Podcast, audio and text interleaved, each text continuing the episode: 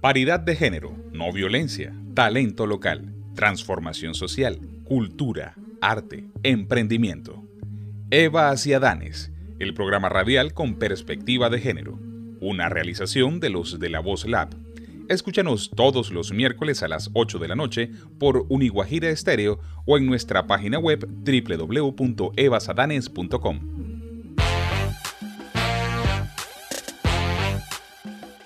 Aquí inicia Evas y Adanes, el programa radial con perspectiva de género, académica y social, espacio donde se promueve la igualdad y la no violencia.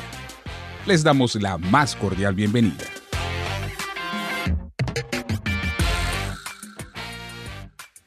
La médico, psicóloga, nutricionista y promotora estadounidense de la justicia social y económica, Lindo Bacon, señala en su blog adscrito a la revista Scientific American, cuando la cultura y el mundo médico están presionando la idea de que la obesidad necesita ser eliminada, no son las células grasas las que sienten ese estigma, sino las personas gordas.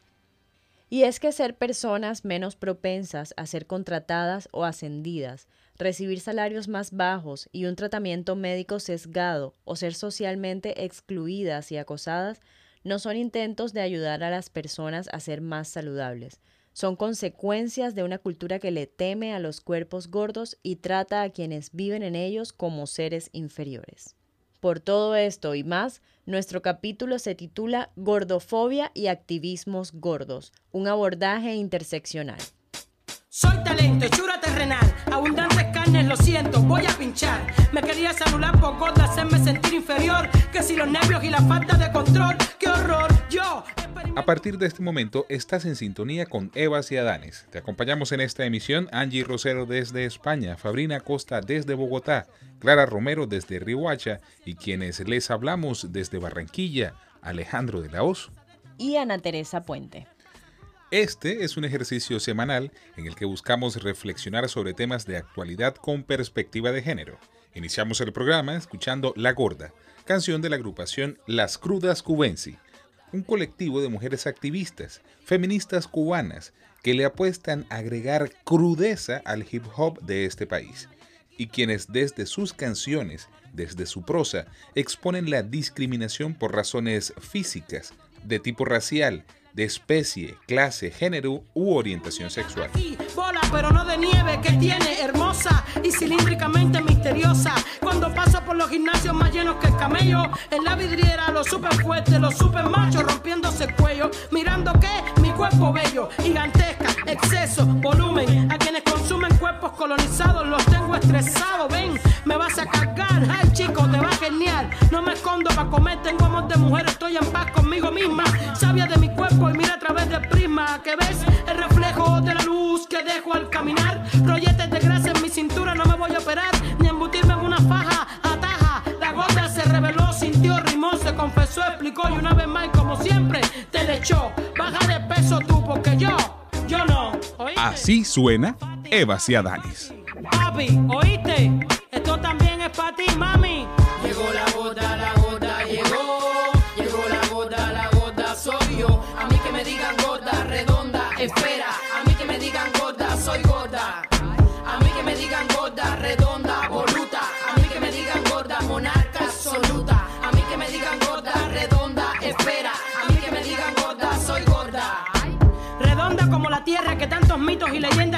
Redonda como acetatos para la old novatas y los novatos. Redonda como un CD que contiene este background que se hizo para mí. Circular como las monedas, como el pan. Redonda hasta donde quiera, como las mías que están como están y mira ya por donde van. Resistiendo como gorda, como negra, como guerrillera. Yo, ballena, más espacio en el mundo, más se ve sin pena.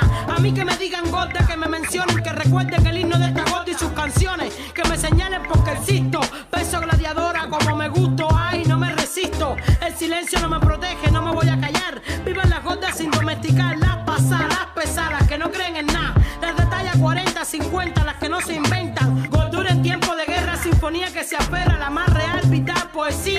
Imposible de ocultar, gorda y flotante como mi Cuba en medio del mar. Beso bloque, mijo, pa' que te sofoque. Esto es 90 kilos, ven, ven y dilo. Llegó la boda, la boda llegó. Usted está en sintonía de Evas y Adanes, un programa radial con perspectiva de género. Soy gorda.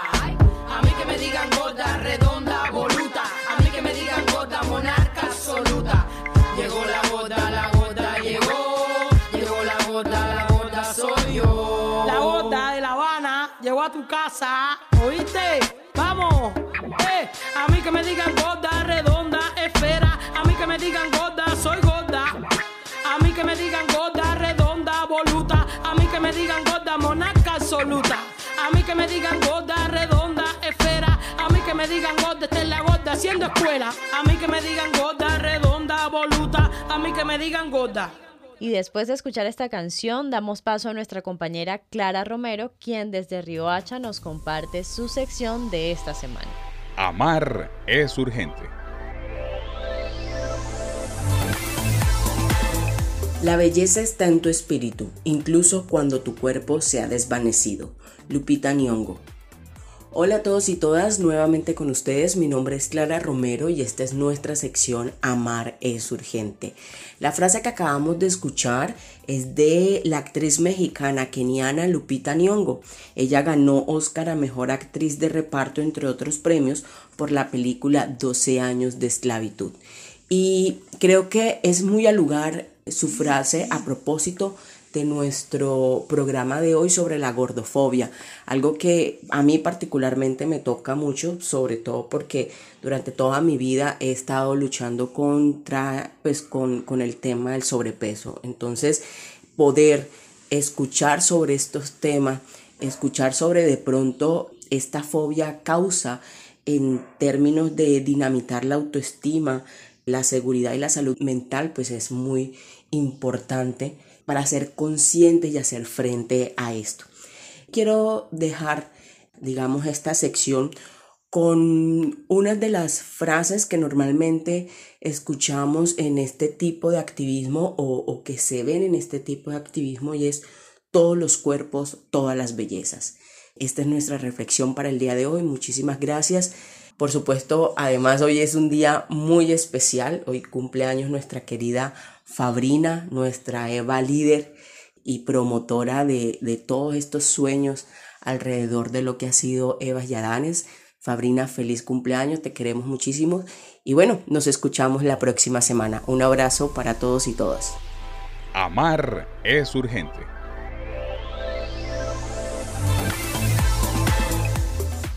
Así es, Clara.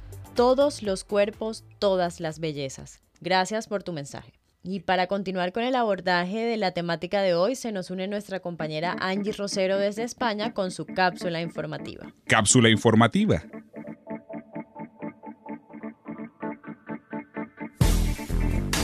Hola, hola, mi nombre es Angie Rosero y el día de hoy, como cada semana, hablando de los temas que nos importan acerca del feminismo y la equidad de género. Hoy algo muy particular y que hacía varios días yo estaba pensando y casualmente es el tema que tocamos hoy y es la gordofobia que casualmente en la RAE, en el diccionario de la Real Academia de la Lengua, es una palabra que no existe.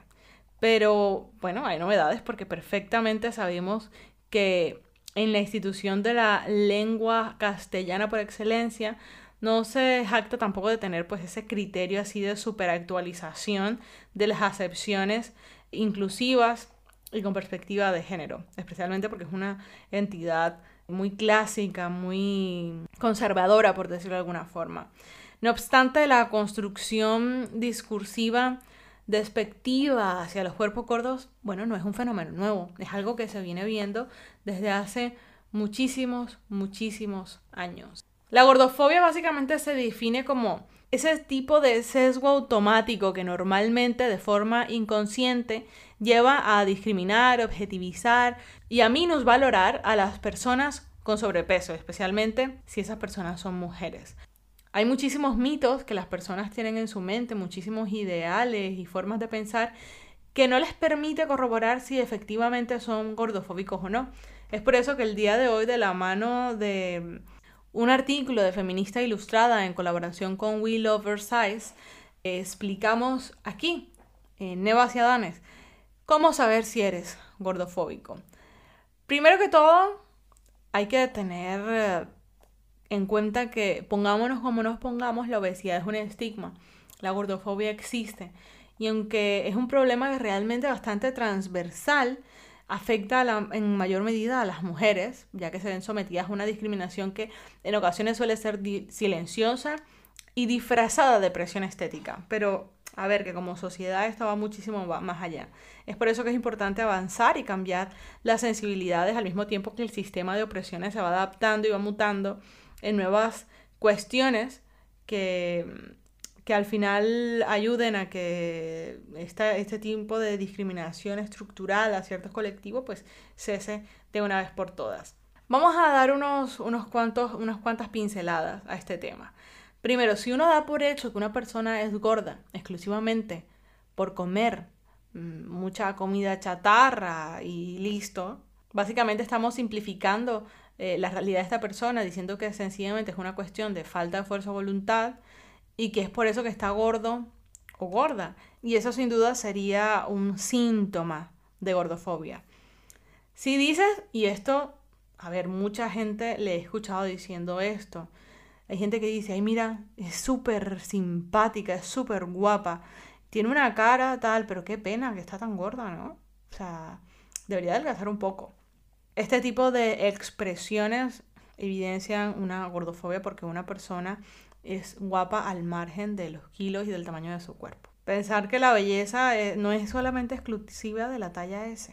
También creer que una persona gorda tiene que dar las gracias porque su pareja la quiere tal y como es, porque claro, tan lindo prensejito porque lo que le importa es el interior, es un gran error porque a nuestras parejas les debemos gustar por muchas cosas más allá de nuestro físico. Y punto. Muchas veces también hay personas que ofrecen consejos sobre cómo estar delgado sin que nadie se lo haya pedido. Y bueno, además de ser algo terrible, es algo que es de muy mala educación y que debería terminar. Hay personas que también a sus amigas que son más gordas o gordos les aconsejan un tipo determinado de ropa porque si no se le va a marcar la barriga, porque si no se va a ver muy gordo, porque claro, es por su bien, porque la quiero. Y es mentira. O sea, primero aprender a quererse. Otro tema importante es que el tema de la gordura no se centra en el hecho de comer sano y hacer ejercicio. Hay muchísimos otros factores que influyen en que una persona sea más gorda o no. Entonces, el reducir el problema de la obesidad con el comer sano y un poquito de gym, obviamente, anula todos esos factores que hay detrás y entonces terminamos en una criminalización de lo que los gordos y las gordas quieren y son. Entonces, por ejemplo, hay veces donde hay gente que se sorprende que una persona vegetariana o vegana tenga sobrepeso, porque claro, si nada más come verduras, ¿cómo es posible que esté gordo? Es por eso que, que va muchísimo más allá del tema de comer sano, muchísimo más allá del tema de hacer ejercicio. Es un tema, bueno, de salud. Muchísima gente es gorda y tiene una salud espectacular. Y muchísima gente es flaca y lamentablemente tiene muchos problemas de salud. Entonces va mucho, mucho, mucho más allá que esto. Es importante tener en cuenta que todo este tipo de chistes y este tipo de expresiones que terminan siendo evidentemente una reafirmación de que hay personas gordofóbicas y que la gordofobia existe, deberían anularse por completo. Y esa es la reflexión que les quiero dejar el día de hoy. Mi nombre es Angie Rosero y desde la ciudad de Barcelona les mando un fuerte abrazo. Nos escuchamos hasta el próximo miércoles. Chao, chao. Cápsula informativa.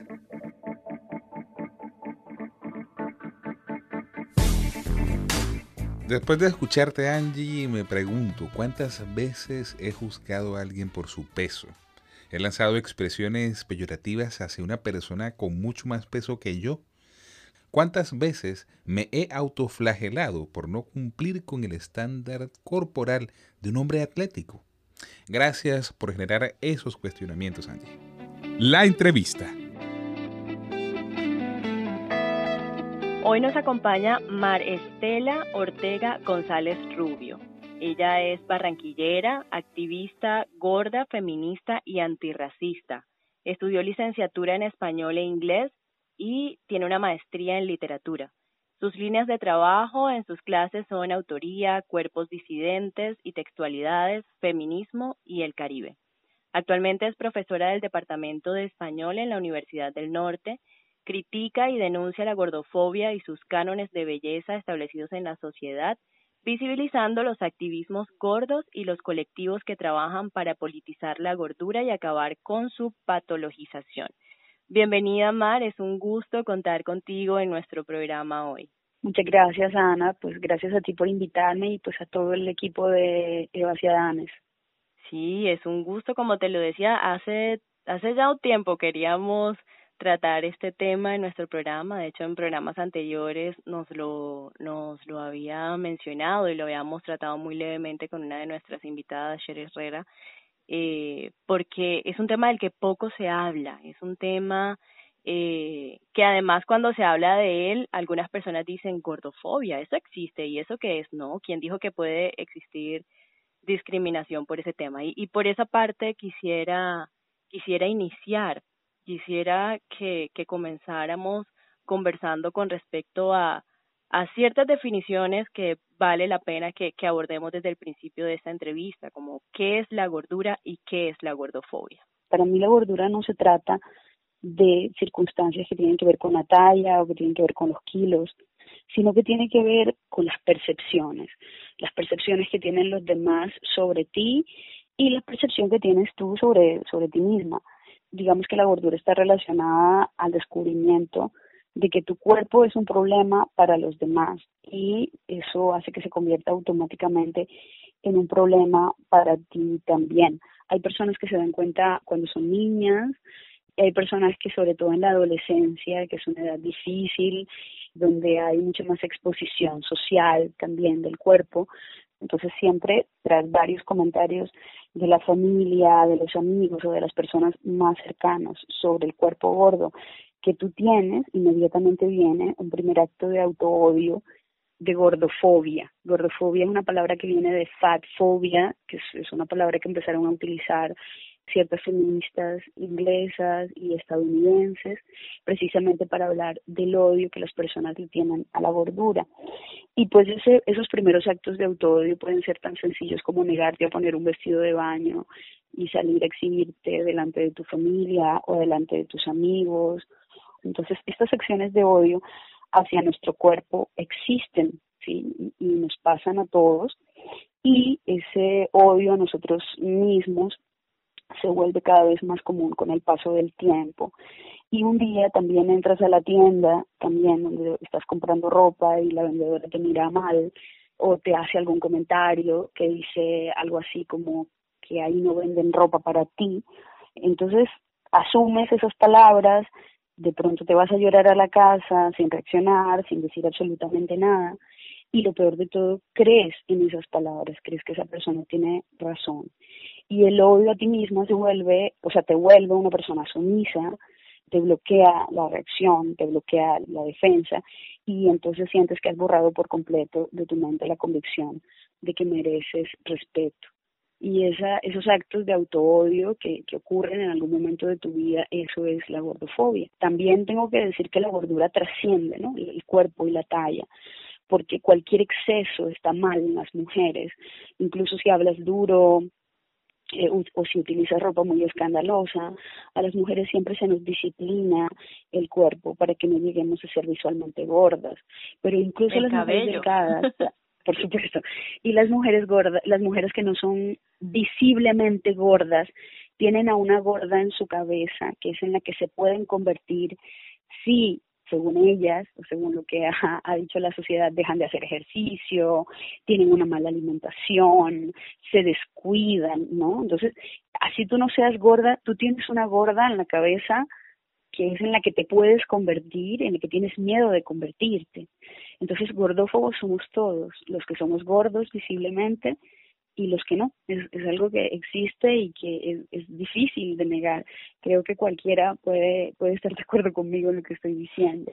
Me llega mucho esta frase que acabas de mencionar, que gordófobos somos todos, porque precisamente con eso quería enlazar un poco la, la siguiente pregunta. Me gusta que lo hayas tocado porque es que no se trata solo de que decir he experimentado la gordofobia hacia mí, sino que también hay actos que cometemos en la cotidianidad dados estos estereotipos de belleza en los que también estamos siendo gordofóbicos. O sea, no es solo que yo sea víctima del tema, sino que también yo puedo ser victimaria, si lo, lo podemos llamar. Especialmente los gordos, porque lo que te dije, después de los actos de odio de los demás, hay actos de auto-odio, que además tú puedes hasta reconocerlos, tratar de recordar qué es lo que te ha pasado y saber cuáles son esos actos gordofóbicos que tú has cometido con tu propio cuerpo y también has cometido de pronto con el cuerpo de los demás, porque puede ser que de pronto tú seas una persona delgada, pero hayas tenido una amiga que haya sufrido algún acto de odio, que incluso te hayas alzado y la hayas querido defender o hayas querido decir algo, porque justo en ese momento, cuando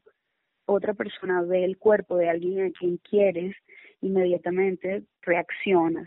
A veces cuando lo, lo vemos en los demás, pues reaccionamos de una manera más, más directa, mientras que cuando la humillación es a ti misma, se requiere mucho trabajo también para poder contestar. Y bueno, a, propósito de, este tema que, que mencionabas, pues, la estética, ¿no? Con la que hemos crecido en nuestra cabeza, con la gordofobia se relacionan otros temas más, se habla mucho de, del tema de la salud, de hecho, médicos, profesionales de la salud que hacen parte de esta área, como la nutrición, nutriólogos, dicen, bueno, es que estar gordo es estar enfermo. Yo quisiera que abordemos este tema. Conversaciones previas nos habías hablado de un tripartito gordofóbico que son la estética, la salud y la moral.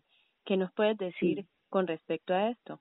El tripartito gordofóbico eh, son conceptos de Magdalena Piñeiro en lo que yo llamo la Biblia de la, de la gordofobia, o, de la lucha antigordofóbica, que es, que es un libro que se llama Stop Gordofobia y las panzas subversas, donde ella por primera vez habla precisamente de ese tripartito, que de alguna forma es una cuestión que tiene que ver con lo estético, con lo médico, pero también con lo moral, y todo se basa en la culpabilidad. Habría que desmontar este tripartito. Pues lo primero es pues que uno de los estándares de los medios de masas, ustedes saben, bueno, que es la publicidad la publicidad comienza convirtiéndose en la columna de, este sistema económico capitalista en el que nosotros vivimos. Y hay una necesidad también de, crear necesidades para introducir nuevos productos eso eso es como funciona digamos también el sistema capitalista no y sabemos que la publicidad configura en gran parte lo que somos. Los medios de comunicación generan un individuo con unas necesidades con unos deseos y sabemos que existe un aparato cultural detrás que define eh, los gustos, los valores, los deseos, los anhelos de las personas y que nos dice qué tenemos que sentir, cómo tenemos que vivir, quiénes son las personas que nos deben gustar. Entonces, en las sociedades machistas las mujeres son objetivadas, encontramos entonces que la publicidad lo que hace es, es hacer más a las mujeres objeto y obviamente la idea es destrozar la autoestima de las personas para luego venderles unos productos a pedacitos. Y dentro de esas fealdades, una de ellas es la gordura. A mi parecer, creo que es la que más recalcan, porque la publicidad no solo está protagonizada por gente delgada o atlética, sino que además las apariciones de la gente gorda, la mayoría de las veces, están caracterizadas por la ridiculización están relacionadas con la modificación del cuerpo. Las, personas gordas aparecen porque se va a hablar de adelgazamiento, porque se va a hablar de perfeccionamiento corporal. Entonces, los mensajes enviados nos hablan, por un lado, del canon de la delgadez y por otro, de la exclusión de la gordura, que intentan vendernos los productos de la industria, de las industrias de las dietas, que nos prometen acceso a un universo del canon, de la delgadez eh, normativa y estamos hablando de una industria que gasta millones y millones de pesos, de euros, de, dólares en productos light, en fármacos adelgazantes, en gimnasios, en clínicas estéticas, en intervenciones quirúrgicas, y todo eso lo único que hace es que odiemos más nuestro propio cuerpo. Pero también está el asunto de, de la salud. Supuestamente la gente dice que se preocupa por nuestra salud, por la salud de los gordos y por eso siempre nos invita a adelgazar. Incluso hay una palabra que es la, la obesidad, que es, es la palabra médica para la gordura. Y pues sabemos que si realmente estuvieran preocupados por nuestra salud, realmente se preocuparán también por la salud mental, la cual es destrozada todo el tiempo por los comentarios que hacen las otras personas porque no existe ni una sola persona que pregunte si te has hecho una revisión ginecológica últimamente o si tienes caries o si te han afectado de alguna forma los recortes en la salud pública o lo que sea, porque no tienes acceso a ciertos medicamentos. Esas también son cuestiones de salud y eso no le preocupa a nadie. Porque, seamos claros, la delgadez no es garantía de salud. La gordura tampoco es garantía de enfermedad la gordura siempre se ve como un síntoma de enfermedad. El índice de masa corporal es un indicador simple de la relación entre el peso y la talla, el cual es utilizado frecuentemente para identificar el sobrepeso y la obesidad de las personas. Y se calcula dividiendo el peso de una persona en kilos por el cuadrado de su talla en metros. ¿sí? Entonces quedando una fórmula como de kilogramos sobre metros. Y este cálculo es usado por los médicos para medir la masa corporal, de las personas gordas y, y, eso es lo único que mide, la masa corporal, no mide el origen de esa masa corporal, que puede ser muy diverso, que puede tener que ver con la raza, que puede tener que ver con razones étnicas o culturales. La gordura no está relacionada tanto con la cantidad de comida, sino con la calidad de esa misma comida. Muchas personas gordas están en realidad desnutridas y cada vez más son las investigaciones que apuntan a esta relación con la pobreza y con la falta de recursos para acceder también a una alimentación saludable. El hecho de que la gordura tenga múltiples orígenes nos proporciona la, información de que no tenemos suficiente información sobre la salud de nadie con el simple hecho de echarle un vistazo a su cuerpo. Así que la excusa de la salud se cae por completo. Hay gordas sanas y gordas enfermas así como hay delgadas sanas y delgadas enfermas, pero solo las gordas somos merecedoras de, la discriminación, las otras no. La última parte del tripartito gordofóbico es la parte de la moral, precisamente el asunto de desobedecer la norma, ¿no? que es la primera cualidad que les imponen también a las personas gordas.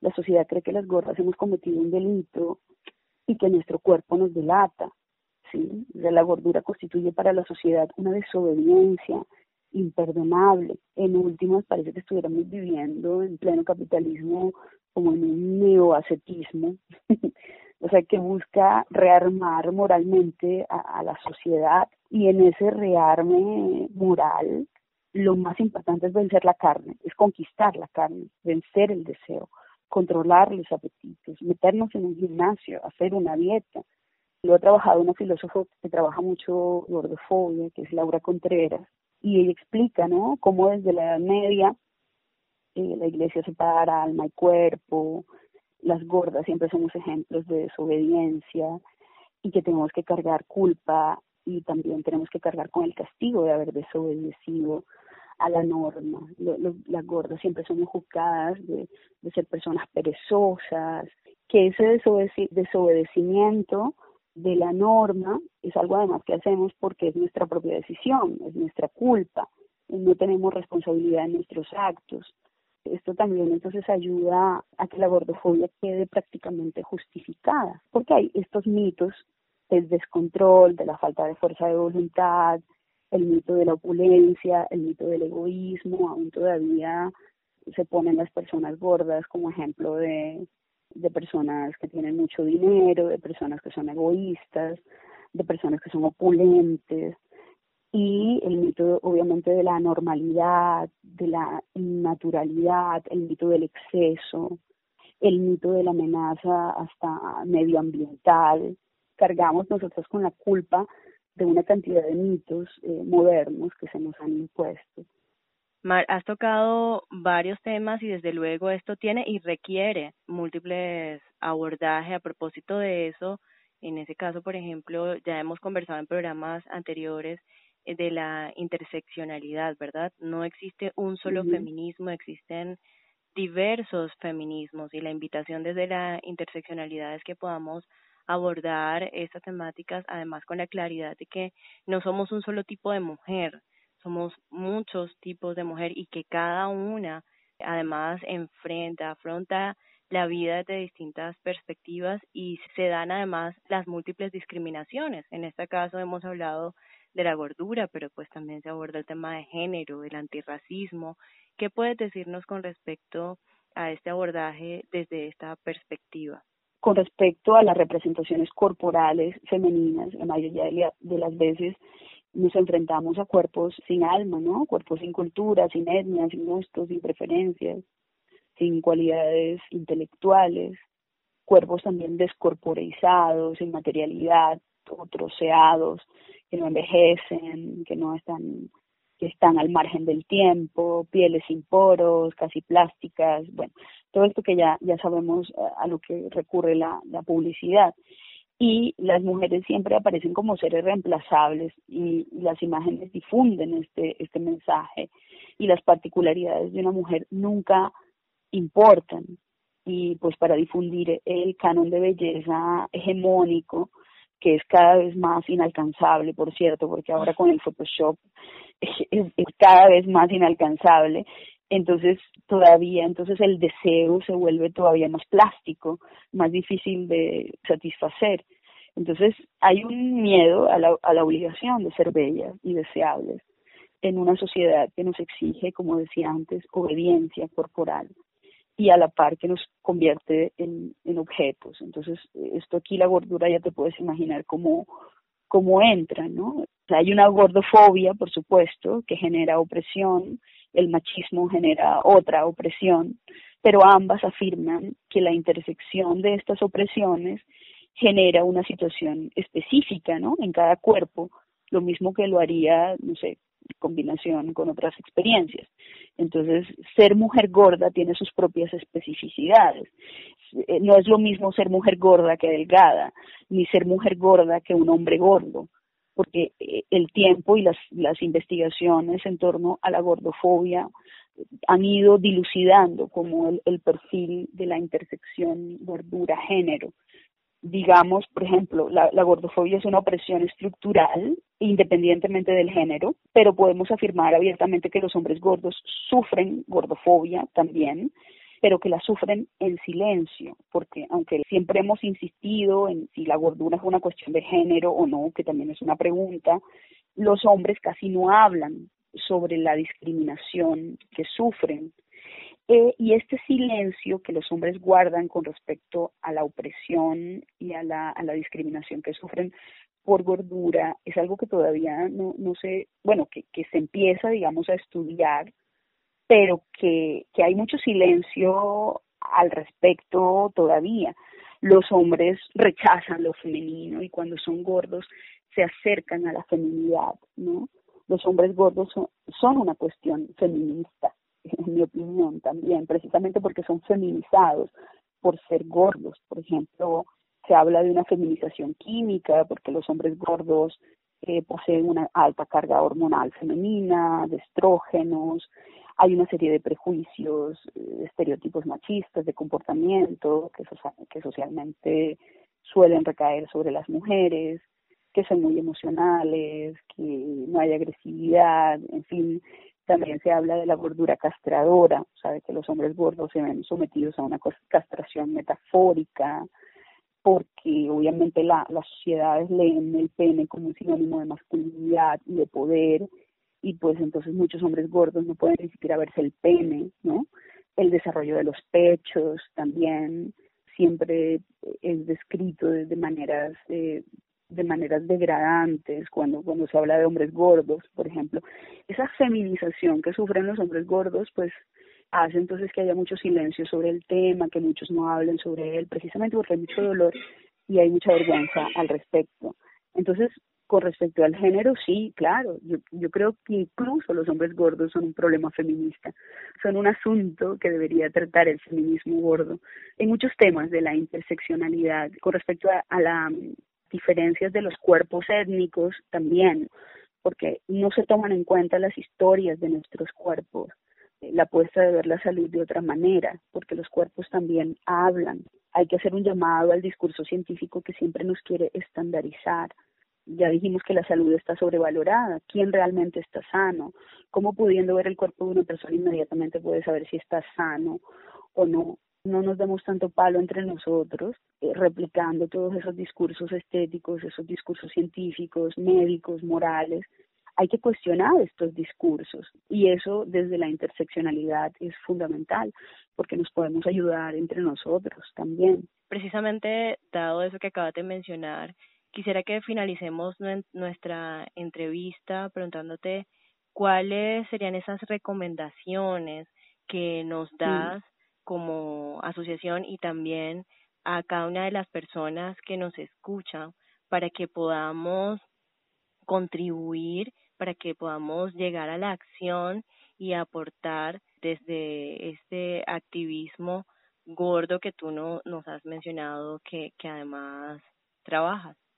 Primero, pues los antecedentes de la lucha gordofóbica se encuentran especialmente en los Estados Unidos en los años 70, ciertos grupos como The Underground Fat, que es un grupo de mujeres feministas gordas de Los Ángeles, que les interesaba la medicalización de la gordura. Fíjate como estabas preguntando tú por el discurso médico y cumpliendo con la agenda de lo personal es político, ellos llevaron a cabo unas investigaciones buenísimas sobre la relación entre la gordura y la violencia médica y escribieron un manifiesto que se llama Manifiesto de la Liberación Gorda en el 73, que es un manifiesto muy intenso y maravilloso y que yo recomiendo su lectura.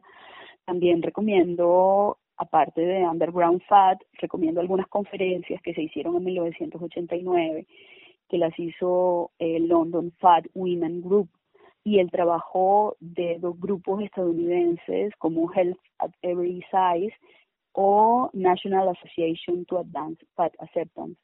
Ellos trabajaron también con los Fat Studies, que son investigaciones sobre gordura, salud, feminismo gordo, en fin. Estas son como las referencias angloparlantes, ¿no? Pero, pero están también las hispanoparlantes, las que se han hecho en España, las que, las que se han hecho en América Latina, que yo recomiendo especialmente varios grupos que se mueven por internet. Hay que decir que también esa, como ese anonimato de las redes también ha hecho que las personas puedan hablar, mejor dicho, hacer como sus relatos, hacer unos relatos de humillación, de discriminación, que no son fáciles de sacar al, público, ¿no? Entonces, precisamente a través de las, de las redes sociales y de ciertas páginas como Gordasim, por ejemplo, que dirige Laura Contreras, que fue una de las primeras personas que encontré en internet cuando me lancé como en la búsqueda del tema de la gordofobia.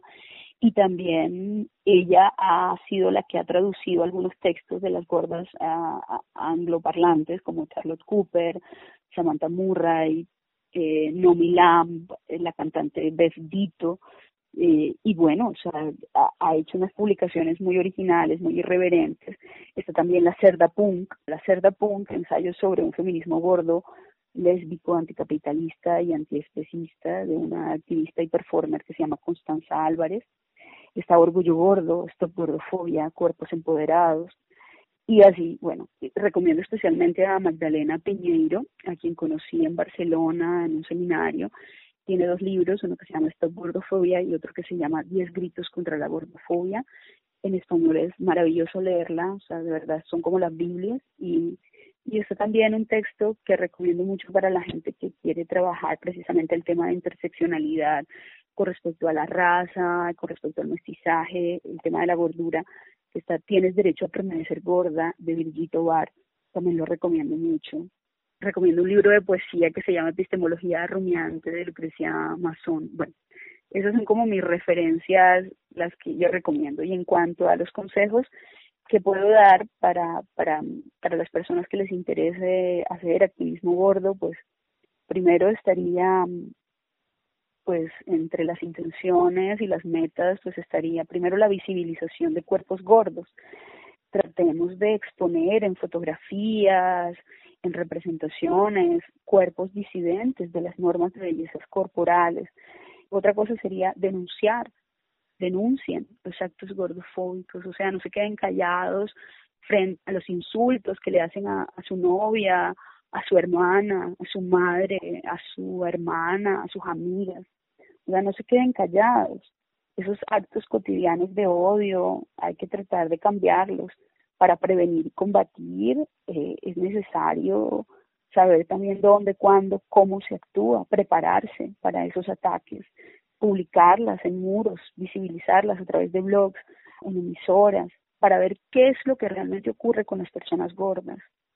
Otra cosa importante, ya para, para finalizar, sería el empoderamiento colectivo. Es importante que, que tengamos amigos gordos, que los escuchemos, que estemos cerca de ellos, que les preguntemos, que no tengamos miedo de poner el tema sobre la mesa. Es doloroso, hay que saber exactamente cuándo hacerlo, pero que estas personas sepan que no estamos, que no están locas, que no están solas, sino que hay alguien que también las entiende. Entonces, cuando sufrimos actos gordofóbicos, que es una cosa de todos los días, tenemos que tener aliados. La nota editorial. Hola, soy Fabrina Costa y una vez más en este podcast Eva Ciudadán es tan inspirador con un tema fundamental para nuestra cultura occidental. Escuchar a Mar hablando de, de la gordofobia, del activismo contra esas formas de discriminación que deben estar desarraigadas, que uno diría es natural que no se siga discriminando, que no se siga señalando a alguien por su cuerpo físico. Y me lleva a pensar en François Dolto, una postfreudiana, que estableció dos criterios teóricos muy interesantes que corresponden al imaginario del cuerpo y al esquema corporal. Es decir, lo que se compone como masa es lo que vemos, lo visible, pero también a esa imagen inconsciente del cuerpo. En nuestra cultura occidental, en nuestra cultura absolutamente repleta de paradigmas, de prejuicios, de señalamientos, de lo que yo llamo arandelas. Establece que la estética del cuerpo delgada, fitness, es la aceptada, la aprobada, y la estética gorda es la que va, digamos, a señalamientos desde muchas cosas, desde la moda misma, desde los discursos, las narrativas, las bromas, los chistes, las canciones. Y es importante en este sentido también analizar el rol del yo femenino, es decir, cómo las mujeres dentro de la sociedad también padecen de manera más aguda discriminaciones que los hombres. Y yo he escuchado muchas veces en los talleres que, que lidero las mujeres diciendo por qué los hombres están con panza, descuidados estéticamente y tienen el poder incluso de acosar sexualmente, de discriminarla, de decirle bagres o de decirle cualquier concepto de insulto como si el machismo les permitiera hacerlo. Entonces también dentro de la gordofobia hay que entrar a analizar una categoría y es la categoría femenina diferente a la masculina. ¿Cómo se aprueba, digamos, que un hombre es más macho o bebe cerveza entre más panza tenga, porque ese es el macho, el macho que se construye desde una estructura patriarcal, pero la mujer se le exige una condición estética de cumplimiento a ese erotismo heteronormativo y además de mandatos patriarcales, donde el macho determina cuál es la estética.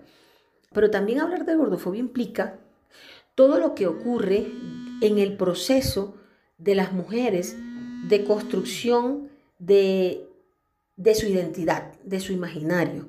Y es importante señalar de manera enfática el tema de la perspectiva de género. Las mujeres y las niñas no pueden estar respondiendo a unos modelos corporales. Cuando hablo de cuerpo, hablo desde la mirada occidental.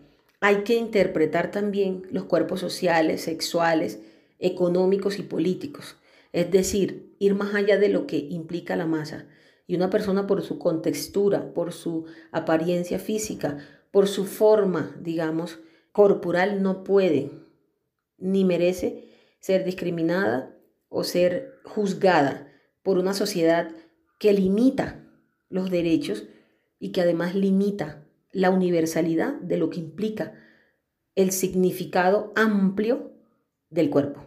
Yo le agradezco a Mar porque además conozco su trabajo, conozco el activismo y el compromiso desde una mirada feminista, pero también desde una mirada de mujer caribe, con una fuerza que nos diferencia de otras mujeres.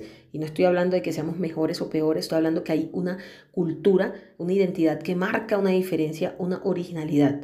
Y yo invito a todas las personas que han escuchado este podcast a reflexionar sobre su rol frente a la mirada eh, de los cuerpos, de las estéticas y sobre todo de lo que es nuestro imaginario corporal en el respeto por las diferencias de todos los cuerpos y de todas las personas y que renunciemos a los mandatos machistas que hacen que juzguemos o aprobemos determinado esquema corporal.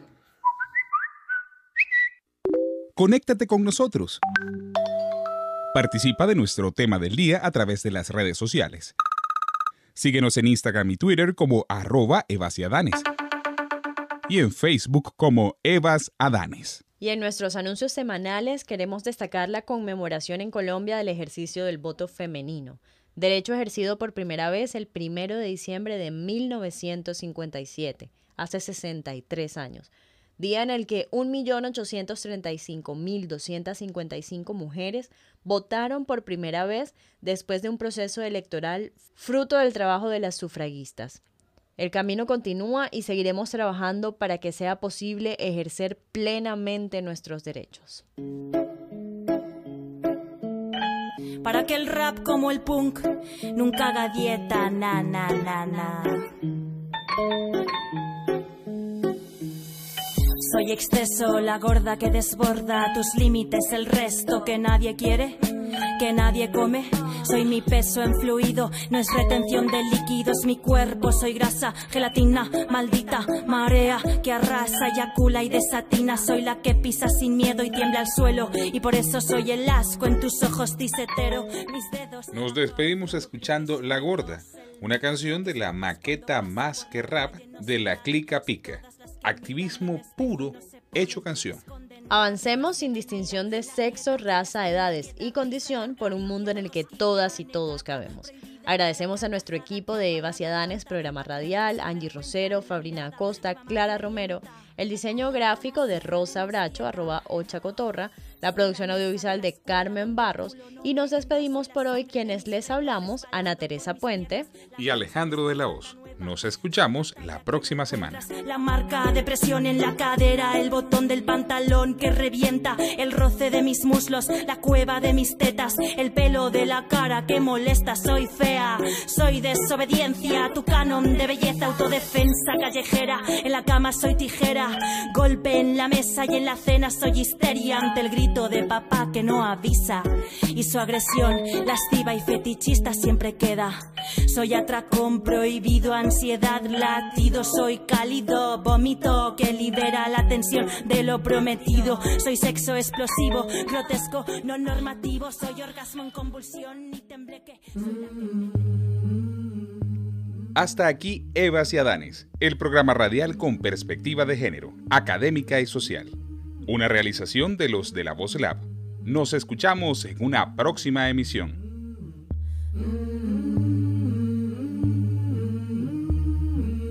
Yo te puedo sentir, aunque no estés ni cerca, yo te puedo sentir, aunque no estés ni cerca, porque te pienso al dormir y te sueño despierta, porque te pienso al dormir y te sueño despierta